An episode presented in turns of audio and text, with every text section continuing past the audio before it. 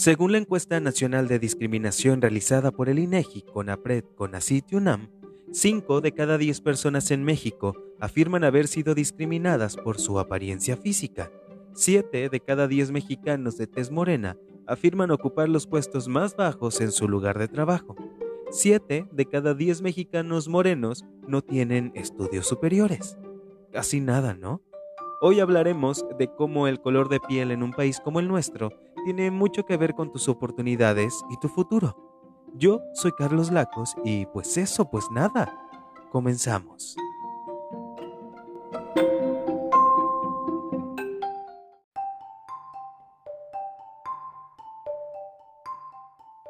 Hola, bienvenido a este nuevo episodio. De verdad muchísimas gracias por acompañarme una semana más. Este capítulo tiene el meritito objetivo de abrir la conversación no de dividir ni generar controversia innecesaria, que es algo que en estos tiempos no necesitamos, pero que creo que es importante poner la información sobre la mesa y poco a poco generar un cambio. Y como te lo había prometido, tengo invitado. Más adelante escucharás la voz de Jimmy, quien nos compartió su experiencia para que con sus palabras sientas un poco de lo que él ha vivido. Le hice a Jimmy varias preguntas y quiero que empecemos con eso. La primera pregunta fue, ¿te has sentido discriminado alguna vez por el color de tu piel? ¿He sufrido discriminación? Sí. Eh, no recuerdo haberla sufrido en mis cuestiones laborales. Sí recuerdo haberla sufrido con parientes de dos exparejas que tuve hace muchos años. Una era la mamá de la chica y la otra era la tía de la chica. Eh, recuerdo mucho la mirada como pesada de estas personas, la incomodidad al darme la mano cuando yo se las extendía para saludarlas. Eh, recuerdo como el ambiente como tenso cuando convivíamos, ¿no? Em, recuerdo también haberles dicho a estas chicas de, oye, este, creo que en ese momento yo sentía que les caía mal. Esa era como mi razón, creo que les caigo mal. Ahora entiendo que era como algo discriminatorio porque las dos personas entiendo que no eran de aquí de Tabasco y eran personas, o siguen siendo, no sé si sigan vivas, eh, de tez blanca. Y, pues ellos venían de fuera para, por algún evento, lo que, sea, lo que sea, de familiar. Y pues verme ahí, creo que sí les como que les, decían, ¿qué pedo que hace este pretito aquí en, la casa? Y, y, ahí, ahí creo que sí lo puedo decir que lo he sentido en el trabajo afortunadamente o no me he dado cuenta o no ha pasado.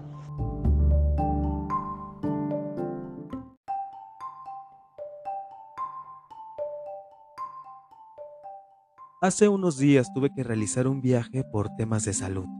En el lugar al que fuimos nos encontramos con un tío y mi mamá le contaba la mala suerte que tengo de que en todos lados me pare la policía y me revisen.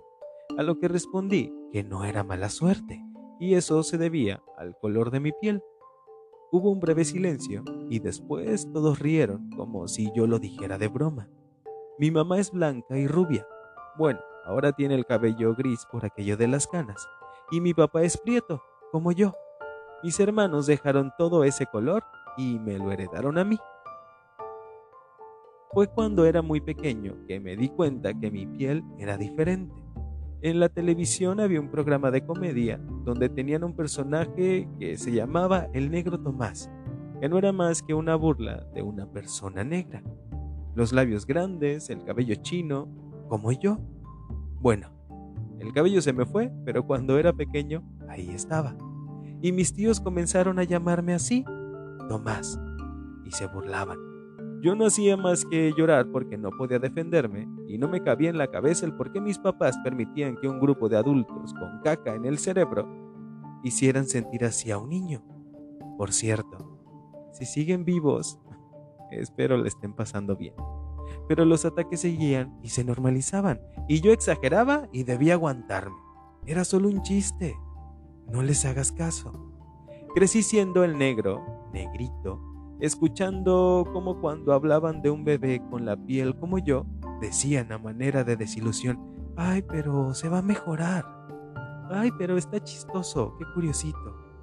O cuando alguien como yo anda con otro alguien con piel más clara, es un chingón o chingona y va a mejorar la raza. He vivido sintiendo que debo esforzarme el doble para lograr las cosas. Me he sentido perseguido. Cuando entro a una tienda, muero de estrés cada que voy a un lugar y no compro nada porque siento que creen que entré a robar. Siempre que entro a una tienda con una mochila o bolsa, me la revisan a la entrada o a la salida y veo con mucha tristeza que hay gente con piel más clara que yo pasando a un lado de mí y nadie les dice nada.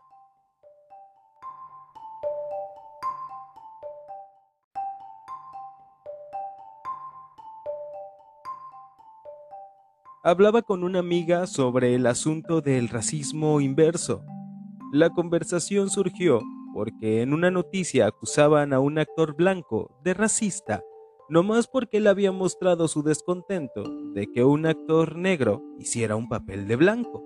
Y la cuestión era que pues él solo estaba dando su opinión y que era injusto que los negros sí hicieran papeles de blancos, pero los blancos no hicieran papeles de negros. Y es que se cree que la gente con piel blanca también sufre racismo. Y si bien también son atacados por cómo se ven, y ningún tipo de ataques o violencia se justifica y mucho menos debe tolerarse, el racismo inverso no existe, pues a los blancos no les han jodido la vida sistemáticamente e históricamente. Y hablando estrictamente del mundo del entretenimiento, los blancos han hecho papeles de negros, maquillándose y burlándose de su personalidad y cultura. Es decir, históricamente los negros no tenían el derecho de representarse a ellos mismos. Y el ideal es que un día el color de la piel o la apariencia física no importe. Por eso es importante celebrar cuando un actor negro tiene la oportunidad de hacer un papel que originalmente era para un actor blanco. Ahora, que si el tema fuese que al que le dieron el papel es menos talentoso o no tiene las habilidades que la actuación requiere, pues la conversación sería diferente. Pero en este caso, el problema era el color de la piel. En México, el color de tu piel incrementa tus posibilidades de mejorar tu calidad de vida.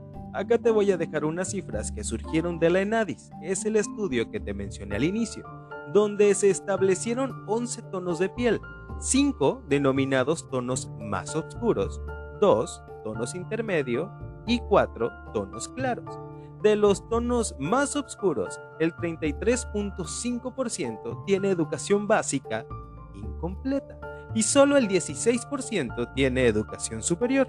Y de los tonos de piel claros, solo el 18% tiene educación básica incompleta y el 30.4% tiene educación superior, el doble que los tonos más oscuros.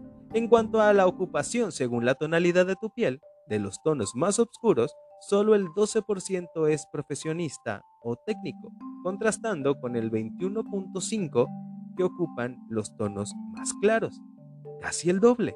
Y en puestos de funcionarios, directores o jefes, los tonos más oscuros ocupan el 2.8%, mientras que los tonos más claros el 6.1% de esos mismos puestos, o sea, casi el triple.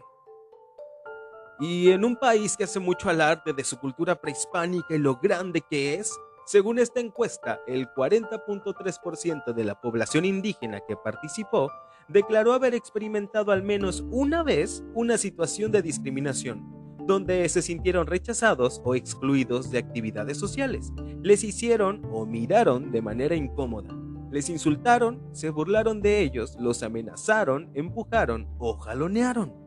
El 49.3% expresó que en el país sus derechos se respetan poco o nada. El 29.2% declaró al menos un incidente de negación de sus derechos, derechos de atención médica o medicamentos para recibir apoyos de programas sociales o atención en oficinas de gobierno.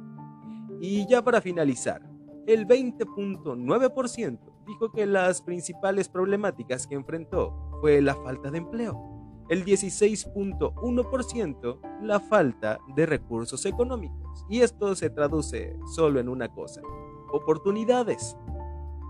¿Qué tal el país indignado cuando Yalitza Aparicio estuvo en la cima del mundo? ¿Cómo era posible que una India sin preparación llegara tan lejos, cuando hay gente tan preparada y blanca que le ha costado un montón de años lograr lo que a ella le tomó un segundo. Además está horrenda, porque la gente como ella no se merece un golpe de suerte. No se merece que por un segundo la balanza se incline hacia el otro lado. Y si ella hubiera tenido la piel, ojos, cabello o estatura distintos, la historia habría sido diferente. No tengo pruebas, pero tampoco dudas. Este es nada más un ejemplo de los comentarios que hemos normalizado, pero que claramente no están bien. Y nuestro invitado tiene otro ejemplo de cosas que no deberían suceder. Situaciones de la vida diaria que hemos normalizado y son racistas. Em, por ejemplo, yo donde trabajo, o más bien en mi rubro, que es la publicidad, está muy marcado el racismo y el clasismo. Es común que cuando te piden gente para videos eh, venga la especificación de tez clara. Eh, la otra vez eh, nos pidieron gente que no pareciera tabasqueña. y es algo muy normal. Eso, eso, incluso cuando a mí me piden, o sea, que no me dan especificaciones, yo que soy prietito, primero pienso en personas que son claras como para los videos. Y ahí yo, yo estoy normalizando eso en las fotos, en todo, se busca gente que sea claro por alguna extraña razón. Hace unos meses ha estado ah, haciéndose noticia de que pues, no hay muchos prietos en, televisión o en estelares y pues además la publicidad del cine también está muy, muy, muy plagado de eso y creo que es una práctica muy normalizada que no veo cómo solucionarlo, la verdad.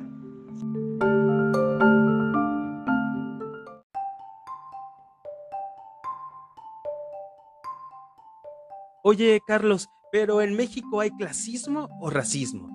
Quiero decirte que esta conclusión es exclusivamente mía, después de un proceso de investigación. Es el concepto que más me ha acomodado y que tú también puedes generar la propia. Así que yo te expondré lo que encontré. Gran parte de ello salió de un perfil en Instagram que se llama Poder Prieto. Los conocí hace poco y son un movimiento donde actores, artistas, deportistas e influencers de esos que sí tienen un impacto positivo en la vida real, hablaban sobre este tema y empoderaban a prietos como yo. Y me sentí tan bien de saber que había más gente que habría pasado por lo mismo. Y no es que me sienta único, pero cuando vi que hablaban de estos temas en voz alta, me dio muchísima paz y no me sentí solo. Ahora sí, entonces, ¿en nuestro país hay racismo o clasismo? El clasismo, por definición, es una tendencia o actitud discriminatoria de una clase social respecto a otras que considera inferiores. Ahora, el racismo jerarquiza a las personas asignándoles atributos morales, educativos y espirituales con base en su tono de piel, en su fenotipo o características físicas, origen nacional y ético. Entonces, si todos nos viéramos igual, tuviéramos las mismas oportunidades, podría decirse que sí, que el problema es la clase social a la que pertenecemos. Pero en México, el clasismo tiene un componente racial, es decir, el tono de piel o fenotipo. En el imaginario colectivo, una persona con clase baja o poca educación es una persona con piel oscura. La pobreza tiene tono de piel. Y aunque la ciencia ha comprobado que las razas no existen, el racismo sí prieto, moreno, negro, en nuestro país son sinónimos de delincuente, analfabeta, alguien peligroso, de servidumbre y la lista es larga. Este episodio tiene dos objetivos. El primero es que si llegaste hasta este punto y jamás te has sentido así, le eches una revisadita a tu privilegio y desde ahí ayudes a los desfavorecidos. Primero, informándote y segundo, abriendo la conversación. Intenta dejar de usar frases como es que yo trabajo como negro. Ay, que no me dé el sol porque me pongo prieto. También intenta, dentro de la medida de lo posible, ser congruente con cómo actúas. Después de la muerte de George Floyd en Estados Unidos hubo un movimiento muy grande y vi a muchos amigos expresando su apoyo y mostrando su indignación. ¿Cómo es posible que en pleno siglo XXI esas cosas sigan pasando? Mismos que usan frases como, ay, es que se ve muy naquito, no, si a ese lo bajaron de la sierra tamborazos. No, hombre, si se le ve el nopal en la frente. Así que, dos pesitos de madre. Pero también quiero que escuches a Jimmy, que nos dice cómo cree él que podríamos mejorar esta situación. ¿Cómo se combate el racismo?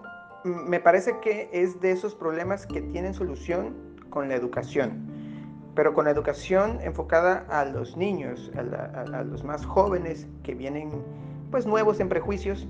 Eh, nosotros, por ejemplo, yo 34 años, pues yo ya tengo ideas formadas eh, que quizás se puedan modificar, eh, solo que tienen, hay más resistencia para hacerlo y la gente mayor que yo mucho más. Entonces, me parece que hay una analogía que me gusta, que es que el mole existe por la diversidad, por la mezcla de ingredientes que, que, tiene, que es el chocolate, el cacahuate, los chiles, la galleta animalito, etc. Eh, toda esa mezcla de ingredientes que no tenían como mucho en común dieron resultado algo muy rico. Y eso creo que podemos dar a entender a, los niños que de la diversidad solo vienen cosas buenas y que solo se gana si se mezclan, eh, en este caso, pues los tonos de piel, ¿no? Eh, me parece que por ahí hay una buena solución o una eh, buena alternativa para ayudar a solucionar el racismo.